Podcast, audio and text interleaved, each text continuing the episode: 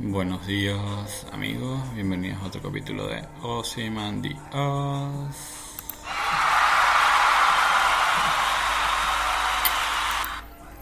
Bueno, bueno, este, tenemos cositas nuevas. Eh, este es el primer capítulo que grabo en la computadora. Vamos a ver qué tal se escucha. Si, si sale bien lo subimos, si no sale bien no lo subimos, claramente. Eh, ¿Qué les iba a decir? Bueno, llevamos creo que 50 días en cuarentena. Sigo contando los días de Venezuela. Pero aquí vamos, ¿no? Un día a la vez. Eh, hoy vamos a hablar del fútbol en cuarentena. ¿Adivinen qué es el fútbol en cuarentena? No hay.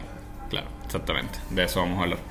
No, le vamos a hablar un poquito de las novedades de, que están pasando en Europa, de, de las ligas, los equipos, los jugadores, que traman, que no traman.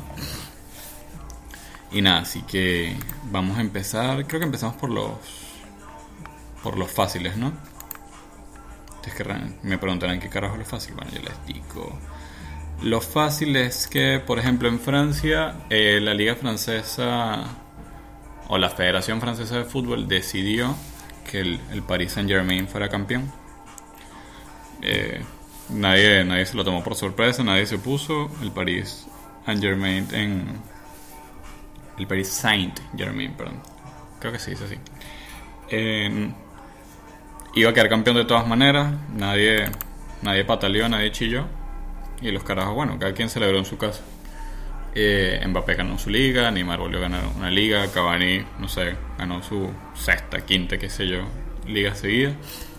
Hay, un fun fact que es que Jesser Rodríguez, este antiguo canterano del Madrid que la gente creía que iba a ser bueno, incluyéndome, este, ganó, le adjudicaron el título porque jugó un partido en septiembre, jugó un minuto. Y luego lo cedieron al Sporting.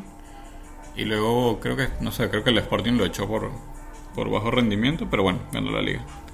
Tenemos como quote. Eh, creo que en Francia se aplicaron los descensos, o sea, los dos que quedaron de último bajaban, los dos que estaban en segunda división subían.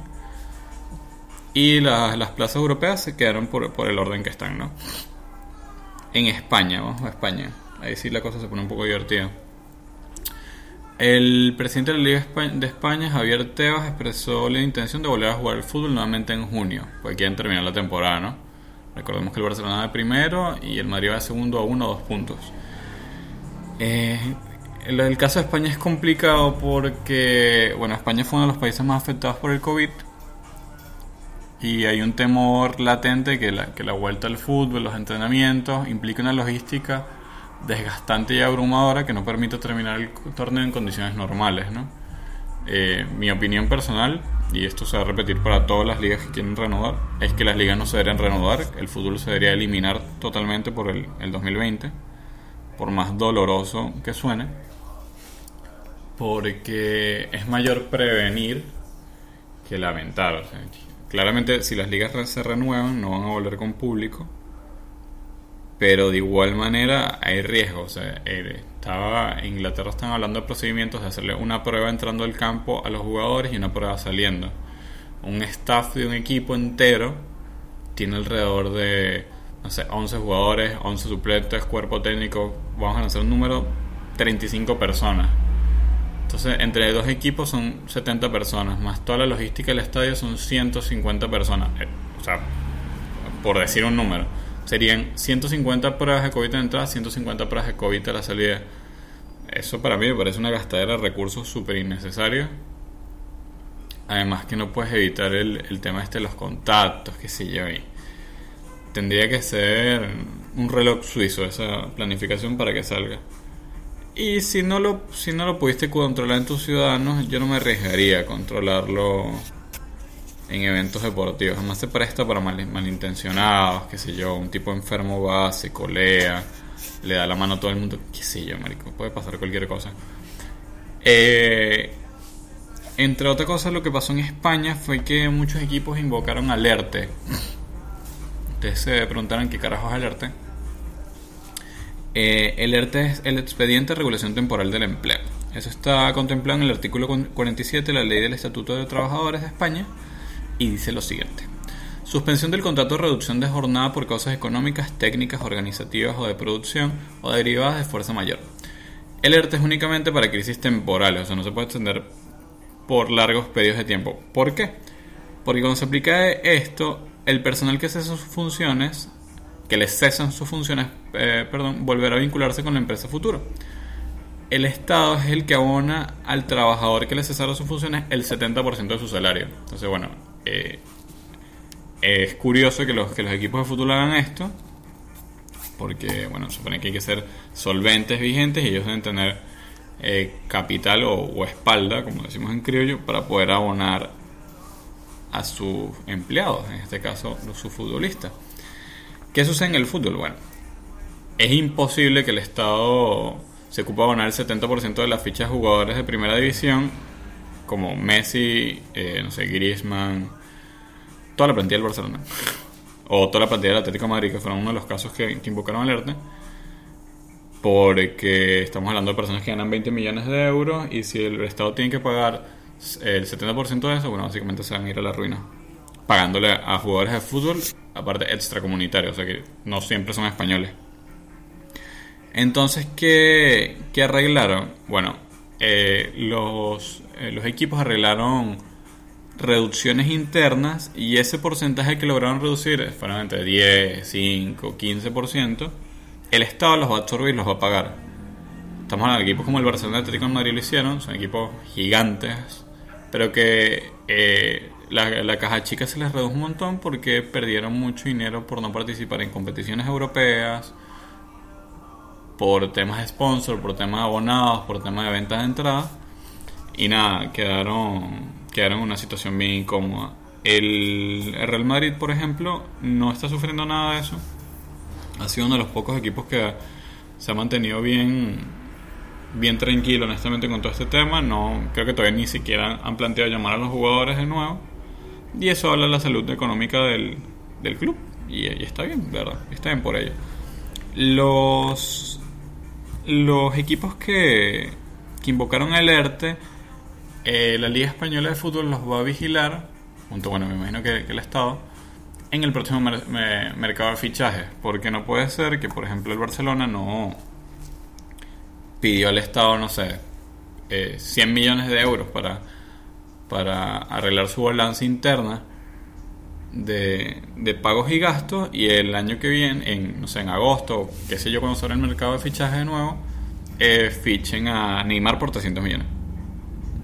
Y recordamos que normalmente eh, cuando el Barcelona hace estos fichajes gigantes, son bien polémicos porque lo hacen mediante un abogado y este abogado va con un cheque de X cantidad de dinero, lo deposita en un banco y compran al jugador. Así que eso se va a poner lindo. A ver qué, qué onda los, los equipos que quieren hacer compras.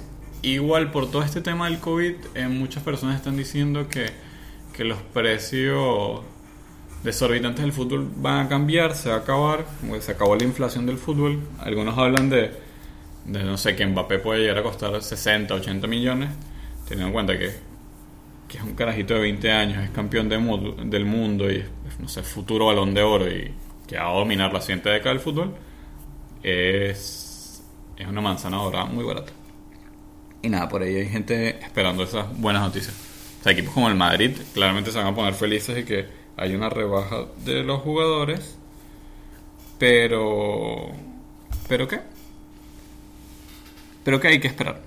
Este, entre otras cosas, seguimos con la Liga Inglaterra. La Liga Inglaterra eh, todavía no tiene planes a dar inicio y están diciendo que si no que si no empieza para el 19 de junio se tiene que cancelar la liga porque es imposible que, que puede iniciar. Eh, hay equipos que están volviendo, hay equipos que no quieren volver. El Liverpool quiere terminar la liga para coronarse campeón después de 30 años. El Liverpool todavía no ha ganado una Premier League. Eh, hubo, hubo como movimientos para que la liga se cancelara y no hubiera campeón. No hubiera campeones, sí, perdón. Y bueno, claramente saltaron las, las alarmas en Anfield, pero. Pero nada, se, se quiere terminar, ¿no? Inglaterra manejó muy mal toda la situación del COVID, empezando por, por, el primer ministro Boris Johnson, que dijo que nada, que la gente saliera a la calle, fueran felices, enfermaran, qué sé yo. Después el tipo se enfermó y bueno, mandó a todo el mundo a guardarse. hay, hay una propuesta en la mesa de, de subir, de terminar la liga en Australia. Pero bueno, sería todo un tema logístico que tendrían que hacer. Y nada, hay que esperar, ¿verdad? El 19 de junio es durante un mes y hay que ver cómo, cómo vuelven, ¿no? En Italia, por ejemplo, eh, no. Todo el mundo quiere terminar la liga porque la, la liga está muy reñida todos los puestos europeos, este, el mismo campeonato. Y no sé, han, salido varias declaraciones polémicas que primero se arma una guerra civil en Italia antes que den por cancelada la liga o declaren a la Juve campeón, qué sé yo. Italia sufrió, es el país que más ha sufrido en el mundo básicamente por coronavirus. Y bueno, nada, me parece una estupidez y una exacerbación que digan que pueden una guerra civil por no terminar una liga de fútbol. Pero bueno, no sé, así son los italianos. Eh, para leer un poquito las notitas que estoy leyendo sobre la liga italiana, eh, la Comisión Técnico-Científica de la Federación ha preparado un protocolo muy rígido, pero estamos listos para modificarlo. En cuanto esté mejorado, cumplirá con los requisitos necesarios para reanudar las actividades el 18 de mayo de forma segura. Eso es en 13 días. A ver, habrá que ver qué onda si en 13 días se reanuda. Eh, pero lo que, lo que pareciera es que no, no se debería renovar. Lo lógico es que no se renueve la liga italiana. Pero bueno, depende de muchas cosas. Igual habrá gente que les conviene que se reanude, habrá gente que no les conviene que se reanude. No lo sabemos. Eh, ¿Qué otra tenemos? Bueno, por ejemplo, Alemania es uno de los países que mejor ha manejado todo el tema del coronavirus. Eh, a día de hoy, básicamente, ellos no están en crisis, el gobierno lo, hizo muy bien, detectando casos, aislando a las personas, eh, controles y eh, eh, temas de higiene. Y como que pararon el virus en seco. El fútbol alemán se va a reanudar en mayo. Sí o sí, o sea, no, sí o sí no. mañana se reúne el, Consejo de Gobierno y ellos son que tienen que dar el último ok, por así decirlo. Pero, por ejemplo, hoy cuando estaban reanudando, hoy cuando estaban volviendo a, entrenar todos los equipos, se dieron 10 casos positivos de coronavirus. Eso como que no va a frenar los planes de volver, pero crea un, crea un precedente. Por eso pueden ser muchos más casos y no sabemos si de verdad van a poder volver. Igual la última palabra la tiene la, la canciller Angela Merkel como jefe de gobierno. Y así que asumo que el miércoles nos dirán si vuelven o no la Bundesliga. Eh, si no me equivoco, en, en Holanda este, suspendieron la liga, o sea, no hay campeones, no hay descensos. Aquí en Argentina, por ejemplo, eliminaron los descensos por tres años. Una locura. Pero bueno, es, una clásica de, Argentina. Porque aún no saben cuándo volver el fútbol. Y hay, una anécdota chistosa con eso, que es que Maradona es técnico del gimnasio para lo habían traído o contratado para salvar el gimnasio del descenso, ¿no?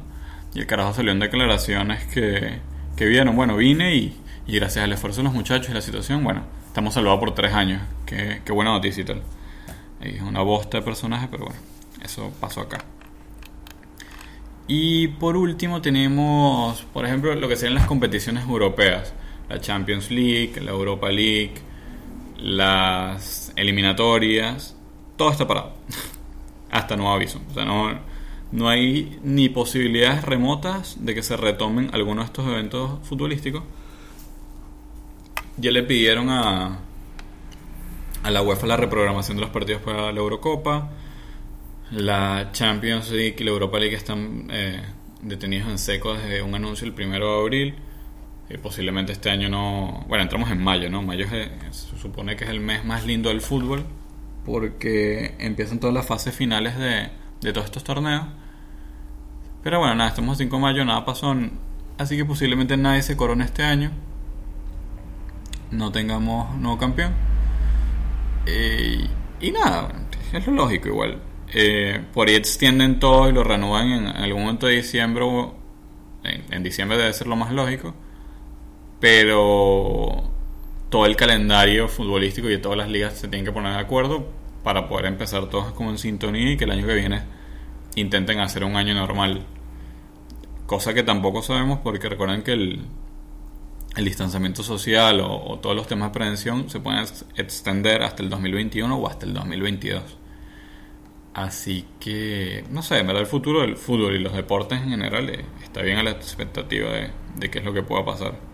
No, no podemos dar por sentado de que, que vamos a tener eh, fútbol normal y corriente aquí el año que viene.